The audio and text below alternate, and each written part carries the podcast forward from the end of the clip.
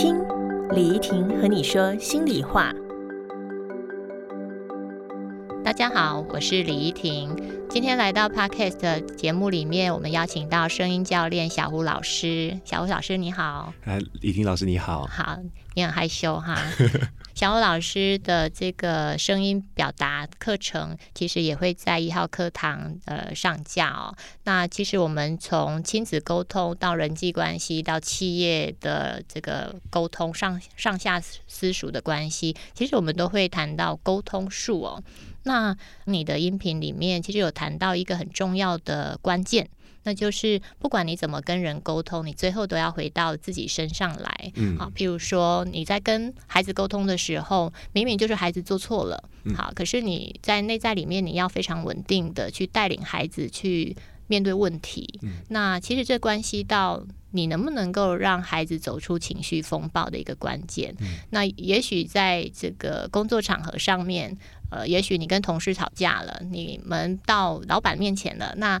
你的同事跟你之间都有委屈，可是呢，这个老板却没有重视你。那你如何去安定自己的内在？如何跟同事去沟通？它其实跟自我对话是很有重大的关联的，对不对？嗯。那我不知道小虎老师，你在这个学习声音表达的过程里面，有没有遇过类似，譬如说在跟人家沟通的时候，你好委屈啊，可是你不知道怎么去沟通啊？啊，可能跟我的个性有点关系啊，因为我以前就是比较内向的，嗯，所以呃，我也会蛮容易担心自己会不会呃，就是给人感觉不好。啊，所以我自己在呃与人交流的时候，我通常就会比较小心翼翼的，嗯，对，所以呃，其实我常常都是在委屈自己吧，就是以前以前啦，比较常去委屈自己，说啊去配合他人等等的，对，所以在沟通来讲的话呢，呃，我很容易因为为了要能够配合他人，然后就呃。可能让自己的一些权利丧失了，或者是可能被别人就占了一些便宜哦，对啊，所以这些事情其实在过去还蛮常发生的。因为像我是运用 satire Model 的一些理论哦，那我这样听起来好像你。过去可能是一个比较容易讨好别人的位置的，嗯是这样吗？对啊，我就讨好型的啊。所以我听说你在演讲的时候，有一个学员如果一直问你问题，你会一直回答他。哦，这这个这是我心里的痛啊。就是很多年前，就是呃，有一个蛮大的公司。对，那他们专门在办一些呃，算是主题课程。嗯，那那个时候请我去，他们是给那些学员免费参加，但是他们要推后面的一个课程。对，那那个时候啊，呃，大家都很重视那个课。那我就想说，既然就跟我的主题、跟我的理念有关，那这样当然用力的分享。那那个时候，我其实我心里面有一个思想病毒啊，叫做啊，只只要学员有需要，就应该接住。哦，接住他的需求，对，这样才是好老师，对，才是个好老师。你有很多观点啊，那是观点没错。所以那个时候，我这个观点我并没有把他的那个界限区分的很清楚，就是只要有需求都应该要接。好，老师应该接住所有的学生。好，那那个时候呢？有位学员，他其实，在课程中就不断的呃会举手打断，啊，哎，老师，我我有问题哦，哎，老师，我我这我觉得哦，这常常在打断，是。那呃可以感觉出来，其他的学员对这件事情是有点不满，不耐烦，对，不耐烦，就觉得哦有点烦，而且一打断大家的流那个流哦不舒服，对，那可是这点也还好，因为大家对我很满意啊，我想说那也还 OK。但是呢，好，最关键的是最后的 Q&A，课程结束了，那剩十分钟，我们来 Q&A 一下。然后这个时候呢，他就第一个举手。好，这位同学就第一个举手，来，老师，那个我这边呢收集了七个问题啊，那还有一个部分，他请你做个示范。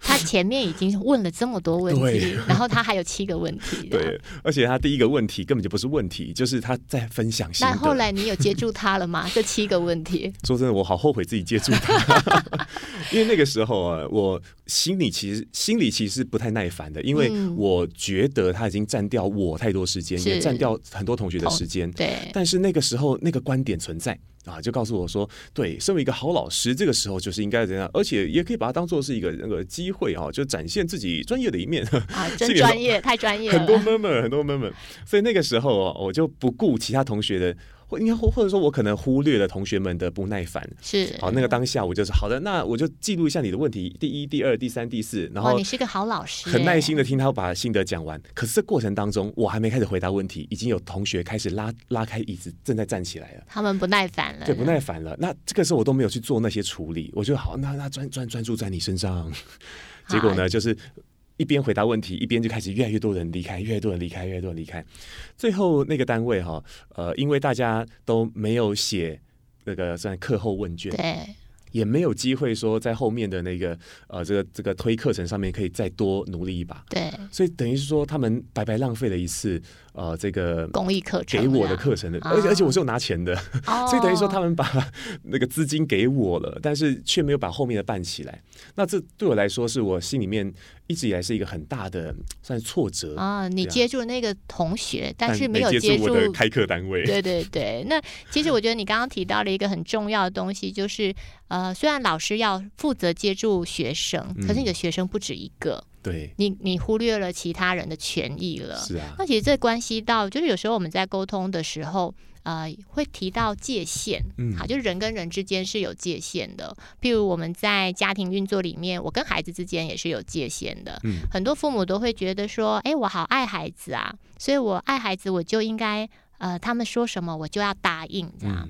那这个界限，能不能告诉，就是分享你的经验哦，就是呃，因为你已经学过一次教训了，或者是你已经历经这么长久的沟通了，那现在此刻界限你拉出来的方式会是什么？譬如说，我现在一直缠着你啊，小虎老师，你可不可以陪我啊？我有好多问题啊，那 呃，你可不可以留下来啊？我有好多私讯想要问你，然后我好多困惑。嗯嗯，对，那你怎么回应他？我心里面一直有一个架构，叫好不好？好吗？啊，这这这个是我以前阅读的时候读到的啊，有一个呃谈判的老师，我再重复一次，你说好不好？好吗？啊对，这是他写了两本书都在谈谈判啊。第一本书教你如何让人家难以说不，第二本书他写当别人对你说不的时候，如何让他可以说好，非常谈判简直是行销课的。对啊，但但是他第三第三本书这本是拯救我的生命的一本书啊。那他在里面就谈到这个架构。那我后来发现，这真的是很简单，但是却寓意深远啊！是什么？所以好不好？好吗？是这样子，在面对需要说不的情境的时候，你要先对自己说好。这是我我以前不曾想过的事情。我就在想，听一下，我重复一下。嗯嗯，在面对什么情境的时候，你要说说不的时候，你要说好。在我要对别人说不的时候，三个步骤的第一个叫好，也是对自己说好。啊，也就是我要去先去接住对我来说重要的那个应该 say yes 的东西。嗯，我心里面重要的价值，或者是我应该守护的事物，都是我应该 say yes 的东西。好，所以这就谈到跟怡婷老师刚刚说的一样哈，因为其他学员也很重要，我不能只把一个同学变成当下最重要的。嗯，啊，所以当大家都很重要的这件事情放在我心里面变给好的时候，我就有一个底气可以去拒绝。这位同学的纠缠，所以这是第一个好。对啊，所以有了好之后，我们才会有勇气跟底气说出那个不啊，明确的说不。对啊，那为了不打坏关系，最后那个好吗就很重要。也许有一个折中方案啊，虽然现在无法可能听你说话，但是下课后呢，我时间会多一点点。那不如我们就边走边聊喽。好，在到达电梯之前，我们都能聊天。那不如这样如何呢？对，到时候一定有更多人缠我，所以他就没什么机会了。啊，所以他有一个选择，感觉好像是自由的选择，但事实上他还有一个后续的关卡，他得面。对，这样啊，其实我觉得这跟家庭里面运作的模式也蛮像的，就是呃，妈妈要身为一个家庭的运作的主轴，其实常常需要去拒绝孩子的。譬如孩子会说：“妈，我想要玩具。”嗯，那当妈妈说不行，哎。他们就会说：“那你不爱我了。”嗯，好，那这个好，哎，你们以后就会遇到了，就是 因为小买给我，对对，小虎老师已经是两个孩子的爸爸了哈。那他们长大以后应该也会这样跟你们说。那可是当父母的如何去诠释我我爱孩子，可是我又有界限的，这是所有的父母都应该去学习的。那通常比较好的方式就是把它区分开来，就是孩子今天不是出来买玩具的时候。嗯，那你不爱我？没有，妈妈很爱你。跟买玩具没有关系。嗯，好，所以他就会有拉出一个界限出来。那其实我觉得在沟通上面，界限是很重要的。就是像小胡老师刚刚说的，好不好？好吗？好，他就是有一个选择题了，对不对？嗯。那其实我我我想到我这个成长的过程，我觉得好像沟通真的蛮难的。那像我跟我哥哥，就是这个大哥，以前我在也没有多久以前了哈，不要讲我年龄哦，就是我在二十五岁的时候，呃，有一次我我大哥要出门，然后当时他一个人是住在。三楼的，我们家是透天厝，然后每次我只要一回去，我就很希望他不住家里，这样我就可以借住他的房间，因为他房间比较干净，他是一个比较爱干净的哥哥嘛。然后有一天呢，他就要出门了，然后我就很兴，我就很兴高采烈，我就坐在客厅的一个椅子上面，那个椅子是比较轻的藤椅，这样，然后我就很开心的就问我哥哥说：“哎哥，你要出去啊？”他说：“对啊，怎样？”好，他的情绪就。立刻涌上来，我不知道为什么。那我就说，那你今天还要回来吗？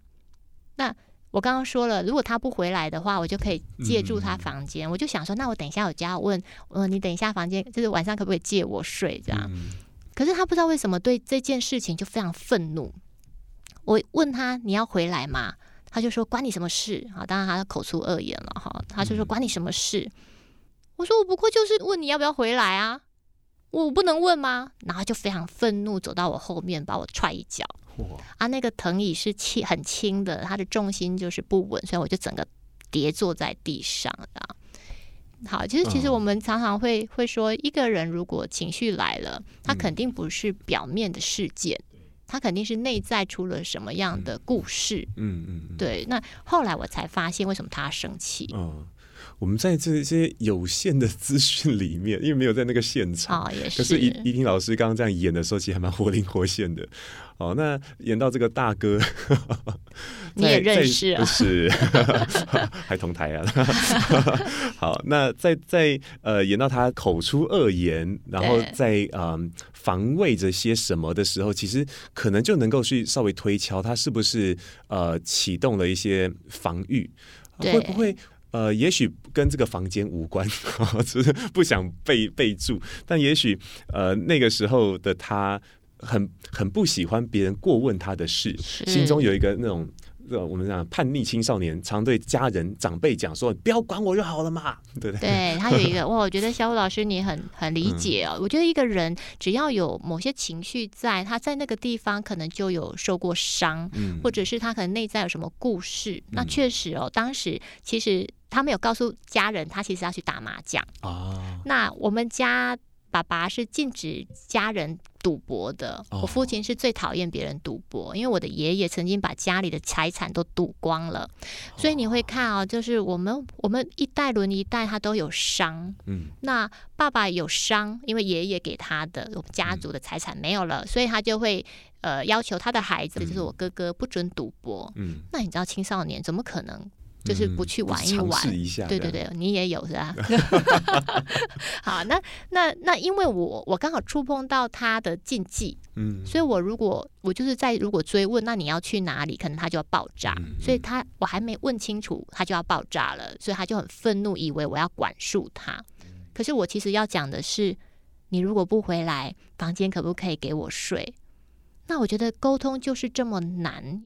就是有的时候，呃，你在跟别人沟通，你有情绪，你有委屈，你有愤怒，嗯嗯。可是我们就是有听过你的课程的人都知道啊，就是当你要去跟别人沟通的时候，你有这些情绪，你先安顿自己比较重要嘛。对对对。那萨提尔也谈的是，你要先安顿自己，才能对外去沟通。那我想问的是，你如何跟对你如何跟自己对话？因为我我认为每一个人都会啊。会发展出自己的系统。那我自己的话呢，我很喜欢动漫啊，然后我脑袋的想象力很丰富啊，所以呢，我自己是这样的，我心中有一台时光机器，嗯，好，那它不能往未来去了，好，它只能暂停跟倒退，对，啊，那暂停的功能在这个时候就会发作了。啊，也就是说，我心里面就好像住了很多小人，所以我在脑海里面，我可能看着对方可能很愤怒，或者是他很无助，然后或者是我很火，对，哦，在有那个情绪下的时候，心里面会有一个小人跟我讲说：“哎，咔，暂停，咔，暂停，对你暂停，对，就是暂停一下，来，然后那个我们启动时光机吧，那我们就大大家就开始回应这件事情，要启动时光机吗？要要吗？好，签署合约。啊，三二一，启动，然 后就 你内在好多戏啊。因为当我们心里面的画面越越清晰的时候，我们的内在沟通就越顺利。啊。呃，所以我通常会给心里面的那些感受一些画面或者一些呃，就是可以可见之物这样子。对对，所以当我启动了时光机，那可能就可能零点零零一秒的事情，一瞬间的一些想象，好按下那个时光机，好暂停了。所以这个时候我就会告诉自己，那我把正在愤怒的我。好，我我就搁置一下，嗯，就说那那请你冻结一下，好，那我们待会回来，嗯，那现在呢，我们现在面对一下这个问题，它是怎么一回事？但是如果说今天我在冻结之后，我还发现哇，它还会动，代表他他还有超能力呢，所以他没办法控制，对，所以我就要。再祭出啊更厉害的招式，就派出时光时空探员 去去去侦查一下。所以通常无法压抑或者无法搁置的情绪的时候，我就会呃可能就出派了探员过去啊，就就就去问问案。很多时候是不需要靠暴力来解决问题的，对啊，所以这是我心中的卡通。就他们本来带着枪，但事实上都不用拔出来。好，那他们进去之后呢，就会就开始了解，哎，那你为什么要那么生气？那你到底想要保护什么？或者是你你你想要破坏什么啊？就是弄清楚之后，大部分时候都是因为怕而已。OK，大部分时候负面情绪都不是源自于其他的，都是恐惧。嗯，所以这个时候就知道啊，你会怕是吧？好，那那没问题，我们探员在这边啊保护你，好，他不会进来。这这个时候我就发现，那个我暂时得到一点点安慰啊，所以我就觉得可以再往前了。好，那那那段时间，通常我就是呃看着对方。就是我在脑袋想这些画面的时候，心里面就是就是在演嘛。然后，但是我就是就一个深呼吸啊，一两个深呼吸，就是让自己回到比较稳定的状态。因为如果突然就宕机不讲话。这时候人家觉得我怪啊，会会会。所以一来深呼吸可以调节自己的生理，二来也会让别人知道说，OK，我可能在调整自己，嗯，然后再开始跟他沟通啊。那有些时候我会跟他讲说，啊，抱歉，等等我一下，我整理一下我的想法。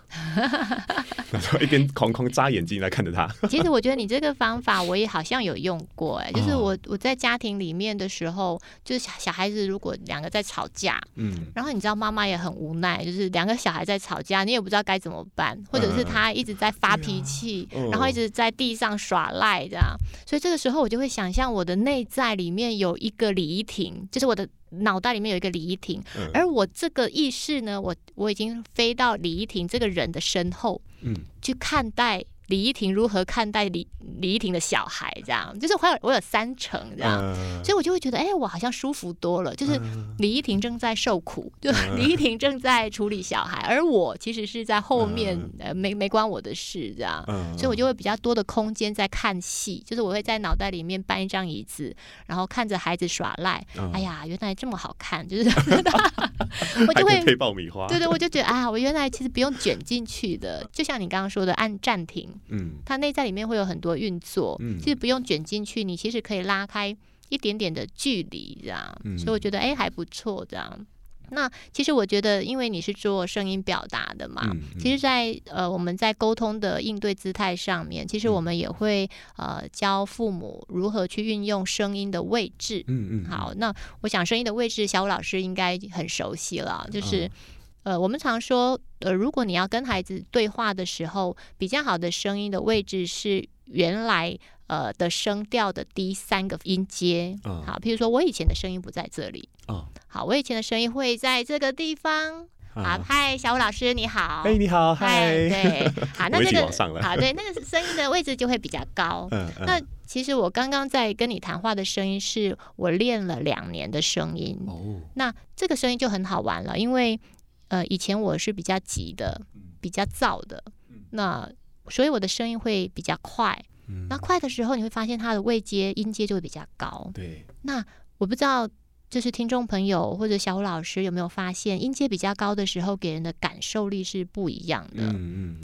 所以我们也许可以来呃做一个示范，就是声音，我们用声音比较高的声音位置来跟听众朋友聊天。嗯，小虎老师可以吗？啊，好啊，呃，各位朋友们，大家好哦，很高兴认识你们呢。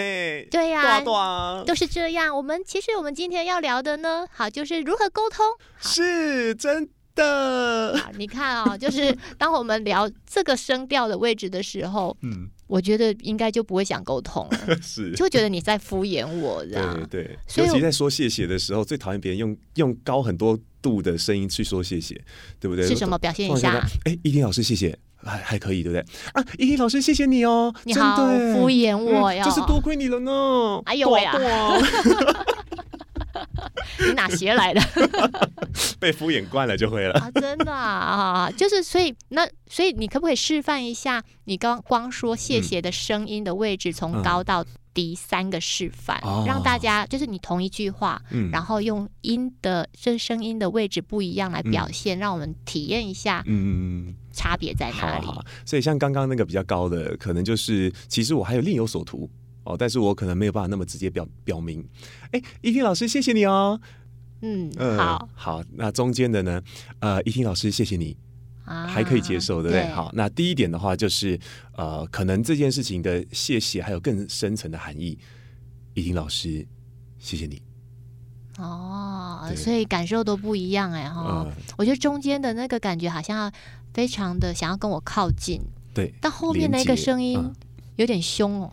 有点凶啊，不是他很严肃，不是不是不应该说凶，他非常严肃这样。可是我觉得他同样可以运用在家庭里面哦，譬如说你叫孩子去做功课，我觉得当妈的都这样嘛。那回小孩要回家了，然后你第一件事情就是洗手、吃饭、做功课。嗯，好，所以把它连在一起，就是宝贝，你回来啦，赶快去洗手、吃饭、做功课。嗯，好，那。可是你会发现，孩子都没有在理你，嗯，因为只要声音是飘的、高的，孩子就会听起来就很烦躁，就像你刚刚示范的这样。那谢谢你，听老师，哦，好烦哦，这样。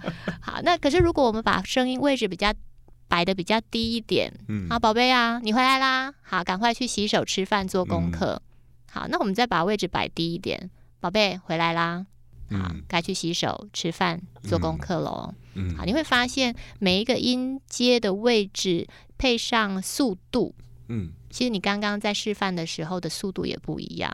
啊，的确是，对不对？就是最高的声音，你配上比较高的速度，嗯，所以当速度不一样的时候，给人的感受力也会不一样。嗯，好，所以最好的声音的表达或沟通的方式的位置，声音的表现会在。最低吗？还是？这个应该应该说因人而异啦，而且因那个当下的一些情境，嗯，哦，所以我们像刚刚我们在做这些示范的时候，我心里面的设定就跟我后来解释的是差不多的。啊，哦，但是也有可能会因为心中的解释不同而有而有不同，所以通常我自己在啊带自己学员去啊认识这些沟通的声音的时候，通常就谈的就是你心里面有没有什么画面，嗯，因为要他们去控制声音，其实。呃，会有点点的障碍，因为他大家会在意老师会不会给他什么评价。